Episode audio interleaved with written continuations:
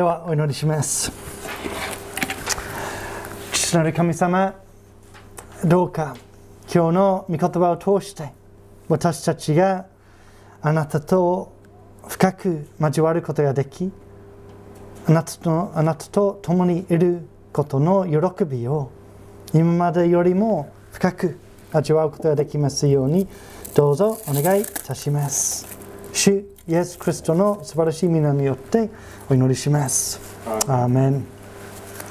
私はですね子供の頃大体まあ幸せなまあそうですねあの生活していたんですけれどもその中で暗いことが一つあったんですね。それはあの両親の離婚です。私が10歳の時、えー、離婚してそしてまあその前にまあ数年その親の関係はあまり良くなかったということで、まあ、幸せの中で一家団らんというかの経験だけが薄かったと言えましょう。21歳の時私は半年ぐらいある家族と一緒に住んでいました。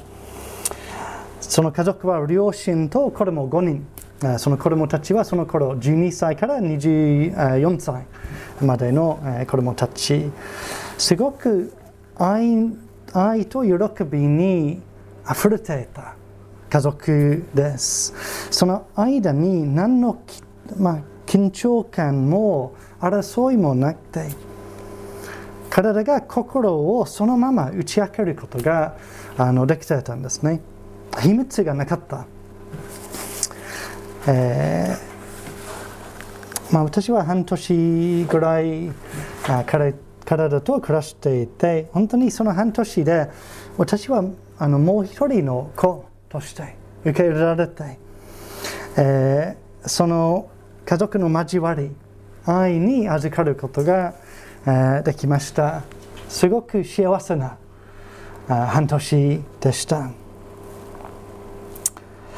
あのああの家族のこと分かる？と聞かれたらもちろん知らないこともいっぱいあるんですけれどもはいとたまらわず言えると思います。2つの切り離せない意味で体を知ってる。体体のことが分かると言えると思います。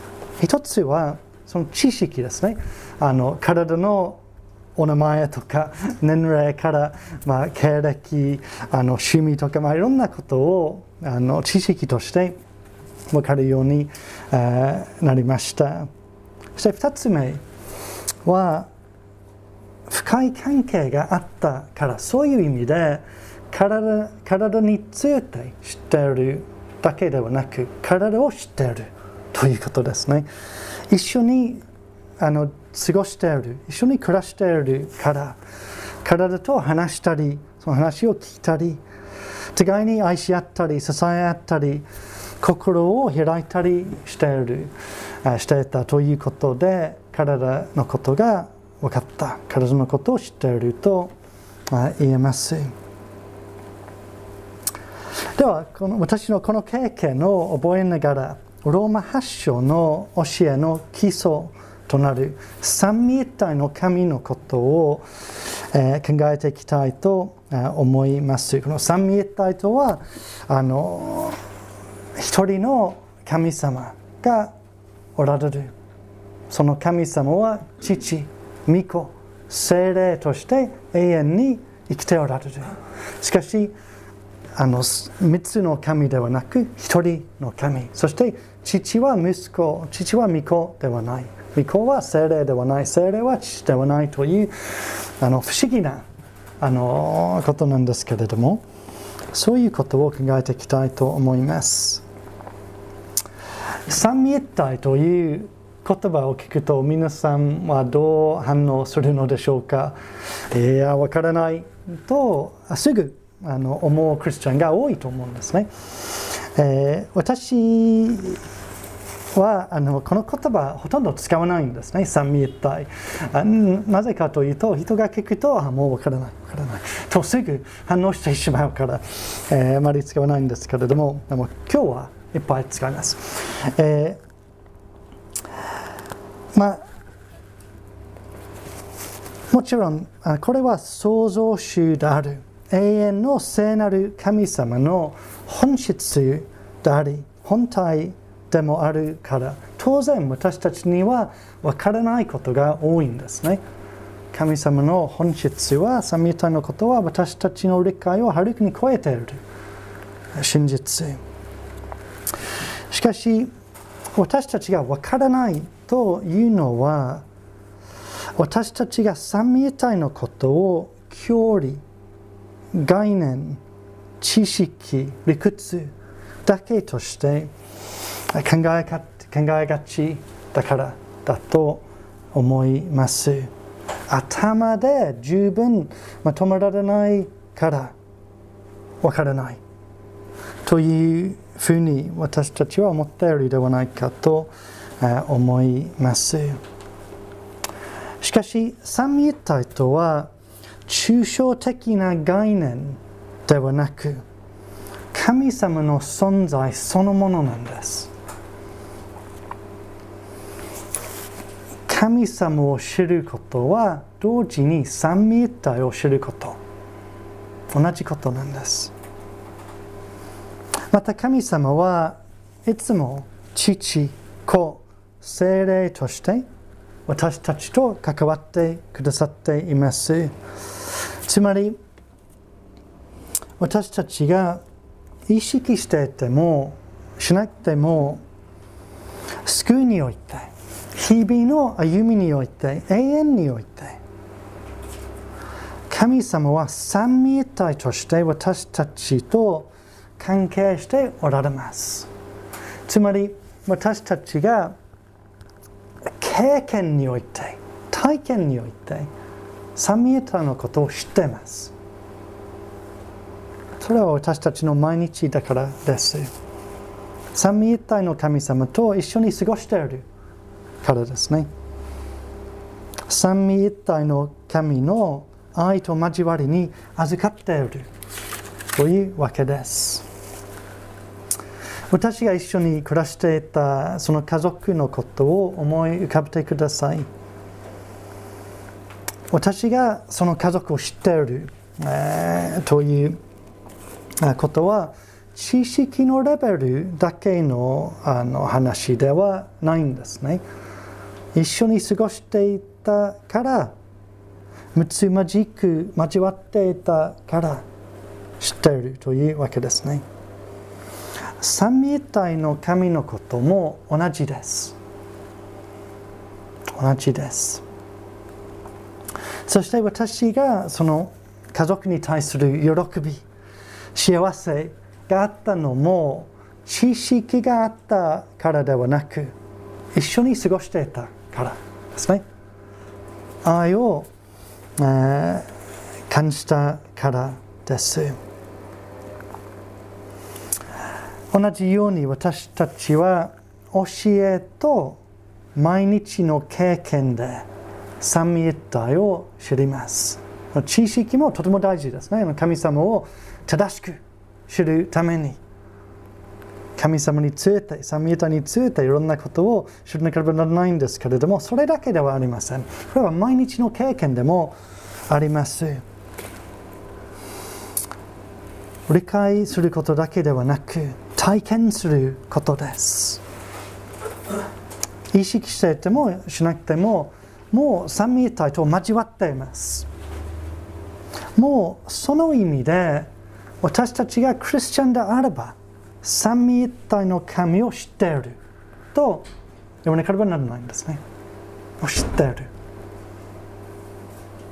一緒に過ごしているからです。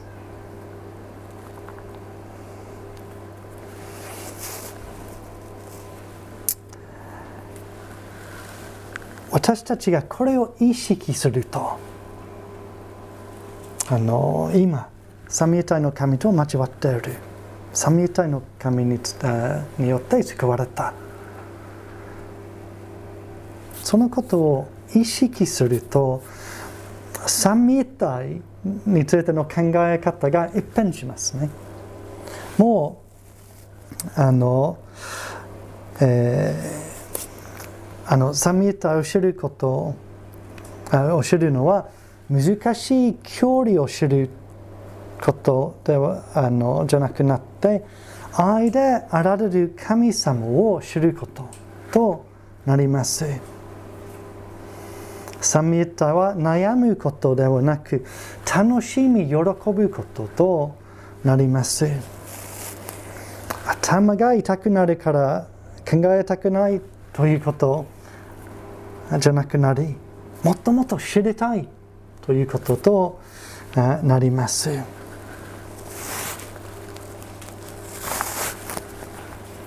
ではいよいよローマ発祥を見ていきましょう14節をご覧ください。14節神の御霊に導かれる人は皆神の子供です。これはあの2022年度の泉教会のテーマ聖句となります。来年度、これを深く深くあの考えてまたあの体験していこうと思っています。あのローマ発祥の1節から11節まであの精霊に導かれる神の子と私たちが慣れたのは父子御霊の愛を通してご働きを通してということが分かります。そしてこの神の子であること精霊に導かれること発祥の一節を、まあ、あの加えるとキリストにあることこれはクリスチャンの根本的なアイデンティティまたクリスチャンの根本的な祝福ともなりますそして神との交わりの形でもありますあそれは後で説明しますけれどもそして14節にもう一つの言葉に気づいていただきたいと思いますけれども、それは皆、皆ありますね。私たちがイエス様を信じているのなら、必然的に誰でも精霊に導かれる神の子です。では、えー、今日の箇所からそのこの2つの祝福を、えー、考えていきたいと思います。まず12節から13節ですから兄弟たちよ私たちには義務があります。肉に従っていかなければならないという肉に対する義務ではありません。もし肉に従って生きるならあなた方は死ぬことになります。しかしもし見た目によって体の行いを殺すならあなた方は生きます。この箇所での肉はこの肉じゃないんですね。あの体ではありません。これは罪に傾く人間の性質を意味しています。罪に傾く人間の性質を意味しています。この箇所がはっきりとしているように私たちは自分の罪を悔い改めず神様に戻らずに生きるのならその道は死に至ります。しかしイエス様に救われると、えー、私たちがその罪の道を離れ新しい義なる聖なる道に入ることができます。つまり見た目によって自分の罪を殺すことができる。自分の罪を軽く見てはいけません。罪は軽いものどうでもいいものではありません。命を奪うもの死に至るものなんですね。なので聖書で求められている、まあ、スタンスというかは私たちが自分には優しいけど自分の罪には厳しいということですね。自分には優しい。でも自分の罪には厳しい。その罪をあの殺す。強い言葉ですね。それはパウロがガラテヤ人の手紙の5章にも、えーこういうふうに表現します。キリストイエスにつく者は自分の肉を情欲や欲望とともに十字架につけたのです。罪を犯さないように一生懸命やるということですね。まあ、これはあの、まあ、ローマ発祥に戻りますけれども罪を殺すことは精霊御霊によってつまりその必要な力と導きを御霊が与えてくださるというわけですね。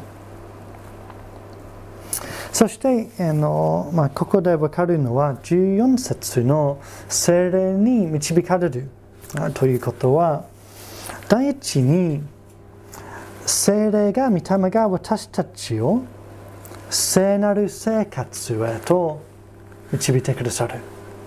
私たちはよく精霊の導きをあのこういうふうに考えますね。あこの仕事に就くかこの仕事に就くか、えーあのこの人と結婚したら良いかとか、まあ、もちろん精霊はそのことに関して私たちを導いてくださいます。それは間違いなくあのそうでありますけれどもそれより大事な導きがあります。この12、13節えーで分かるように聖なる生活へと義なる生活へと愛にあふれる生活へとそして後で見るんですけれども聖霊が私たちをあの神様とのより深い交わりへと導いてくださっています。その2つのことは一番大事な一番求めるべき聖霊の導きです。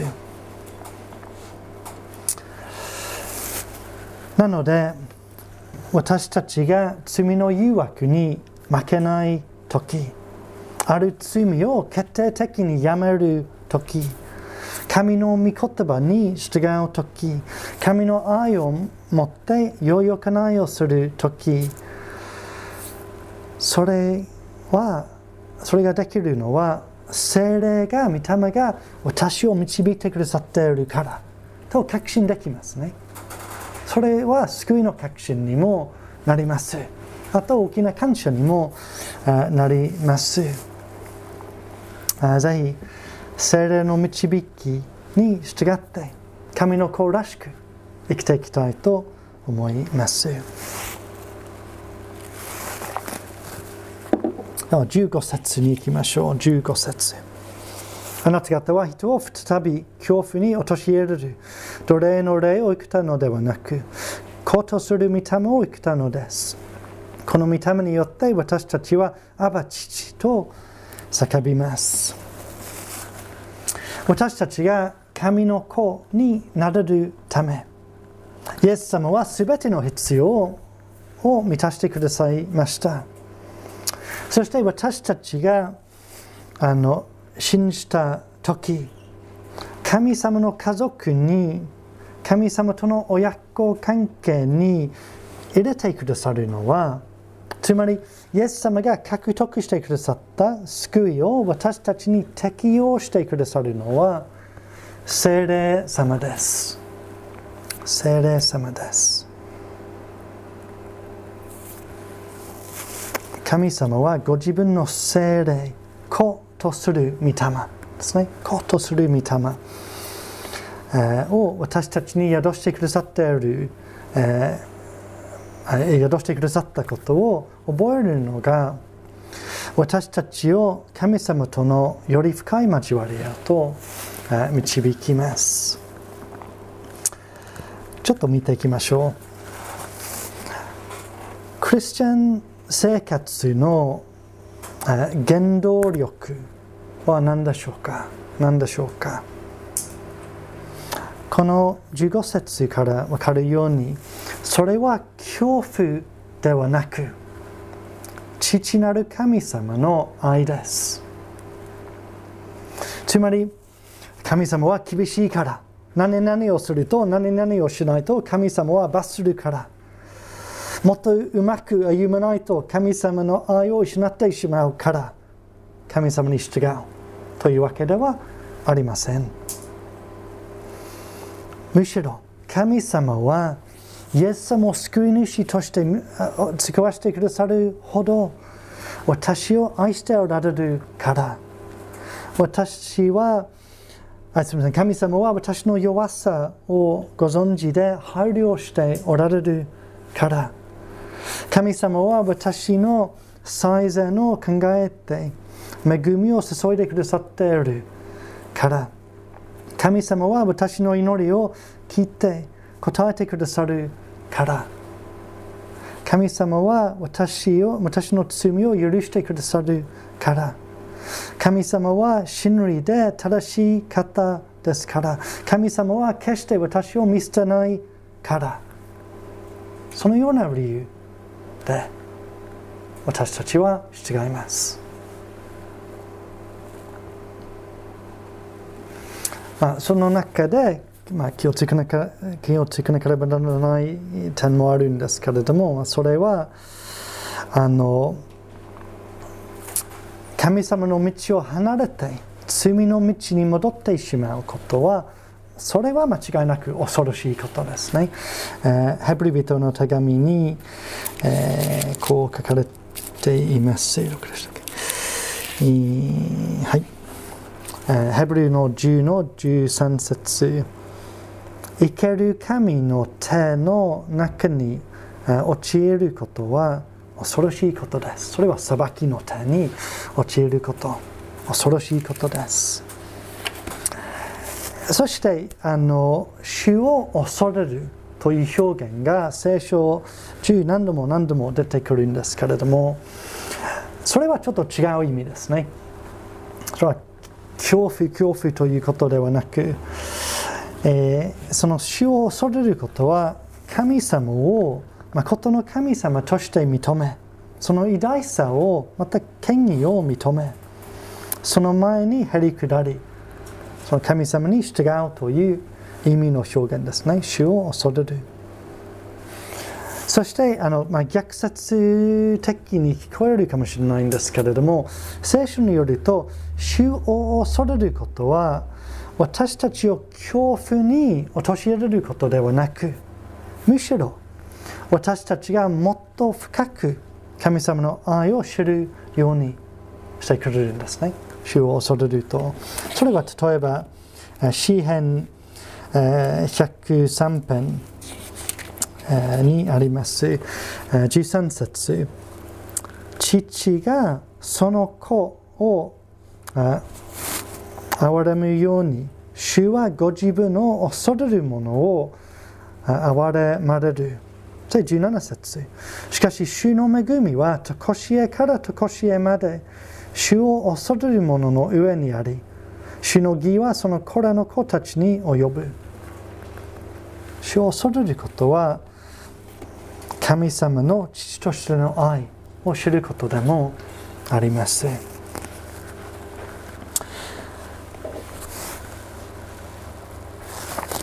15節の最後のところなんですけれどもえー、この御霊によって私たちはアバ父と叫びます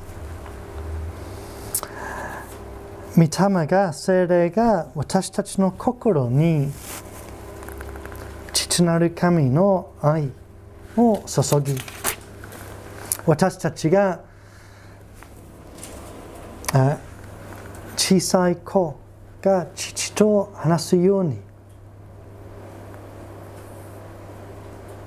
私たちは父に愛されていて頼ることができると知り安心と期待を持って祈れるんです。その私たちがそう祈れるようにあの小さい子があの自分の愛している父と、話すように私たちが祈れるように精霊が働いてくださっています。えー、吉田隆先生という牧師がこういうふうに表現しました、まあ、この説について私たちが御霊をいただいているという最も顕著な印は何か不思議な技ができることでも、えー、青年のような生活ま、聖なる人のような生活をすることでもなく神に対してアバ父と祈ることです。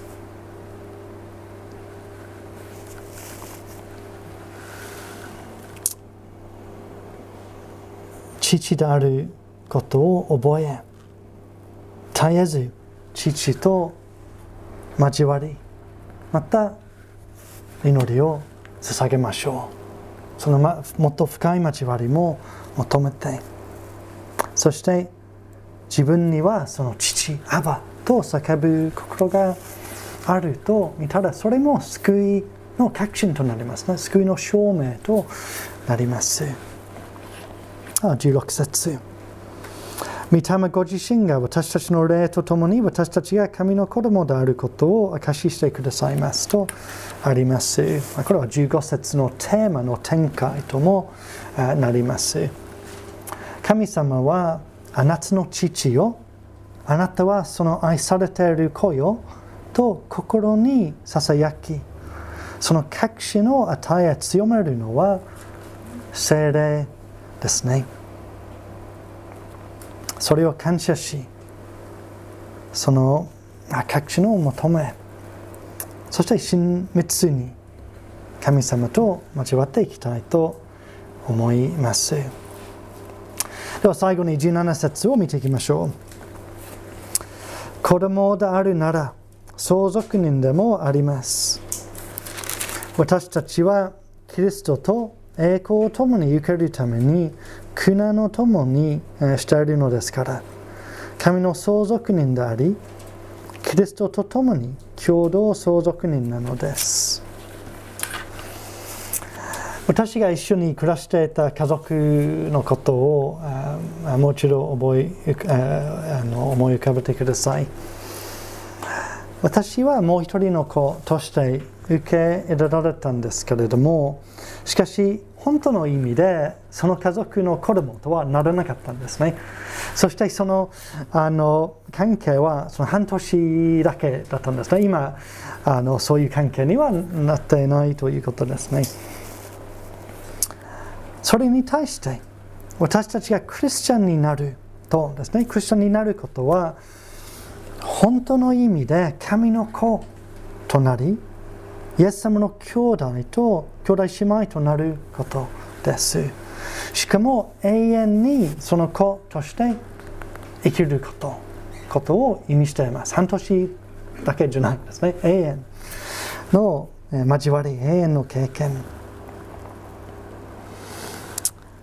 イエス様、神の御子が父と永遠に無限な愛と喜びにあふれる交わりを持っておられます。クリスチャンであるということは、その交わりに預かることです。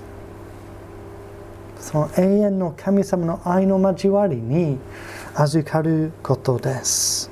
その家族に入ることです。つまり私たちがイエス様と同じように父なる神と交わることができるのです。そしてイエス様と同じように父なる神様に愛されています。これは驚くべき恵みではないでしょうか。まあ、もちろんそれそれを完全に経験できるのはあのこの人生ではなく神様のところに行く時ですけれどもでも今も味わうことができます。今もそのように愛されていると確信できます。私たちは存在において栄光において永遠において本質的にイエス様と違うものですけれどもしかし子であること愛されること神様との交わりの確実さにおいてイエス様と全く同じ立場に挙げられていますこれは福音の中心ですね。えー、同じローマ発祥の29節にこう書かれています。神はあらかじめ知っている人たちを御子の形と同じ姿にあらかじめ定まられた定まられたのです。それは多くの兄弟たちの中で御子が長子となるためです。イエス様は長子。私たちはその弟、妹となっています。そして私たちはイエス様と共同相続人とあります。えー、ローマ発祥の32節にこう書かれています。私たちすべてのためにご自分の御子さえも惜しむことなく死に渡された神がどうして御子と共にすべてのものを私たちに恵んでくださらないことがあるでしょうかすべてのものちょっと17節に戻りますけれども私たちが今も永遠にもイエス様と共同相続人とされています。この人生で17節にあるように私たちは栄光とともに苦難も受けます。イエス様のようにこの栄光は、まあ、簡単に言えばあの救いですね。神様の子とされたその恵み、その特権、人生が変えられた。救いの希望が与えられたというわけですね。つままた神様の称賛でもあるんですね。これは今味わって永遠に、まあ、何でしょう完全に味わえるようになるというわけですね。それとともに苦難を受けます。これも私たちがイエス様の兄弟姉妹、神の子であることを証明しています。イエス様のように苦難も受けます。イエス様にとってはその苦難は何より十字架で世界の罪のために死んでくださったということです。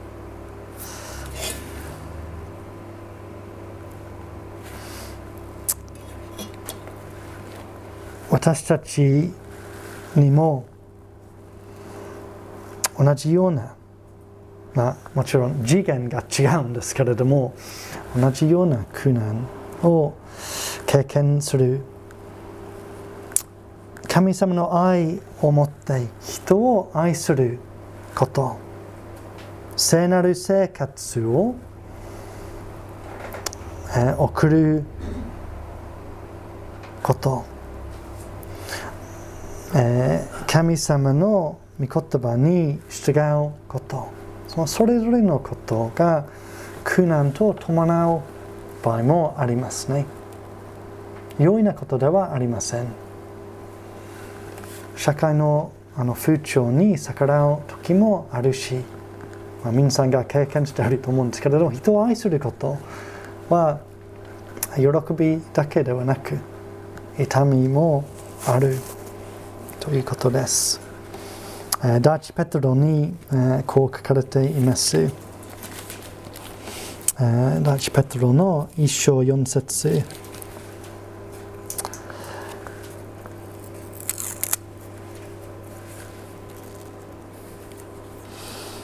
えー、あごめんなさい。その前に。あのその、まあ、この人生。そしてこのあの相続は永遠のことですね。私たちは永遠にイエス様のイエス様と同じように祝福を相続しますその苦難の分はこの人生のみです死んだらもしくはイエス様が再び来られたらそれはなくなりますもう永遠に私たちは神様の祝福を楽しむことができるのです。今、バチペトロの一章四節を読みします。また、朽ちることも、汚れることも、消えていくこともない資産を受け継ぐようにしてくださいますくださいました。これらはあなた方のために天に蓄えられています。その祝福が私たちを待っています神様が備えてくださったですねその永遠の祝福そして信者が受け継ぐ最高のものは何でしょうか？それは聖書全体を読んでいくとそれは神様ご自身でありますね。あの詩編16編にこう書かれています。主は私の渡り当て分。あすみませんあの割り当て分。主は私の割り当て分。最高のあの相続。神様ご自身。神様との交わり、神様との関係です。まあ、これは今日の箇所のテーマですね。神様とのその深い深い交わりその交わりの喜び。皆さんぜひ今年度神様父御子精霊であられる私たちの神様との深い交わりをもっともっと知り求めそしてそれを感謝して、えー、いきたいと思います。そして日々その交わりの中で歩んでいきたいと思います。では今日の音の祈りを小野忠さんにお願いします。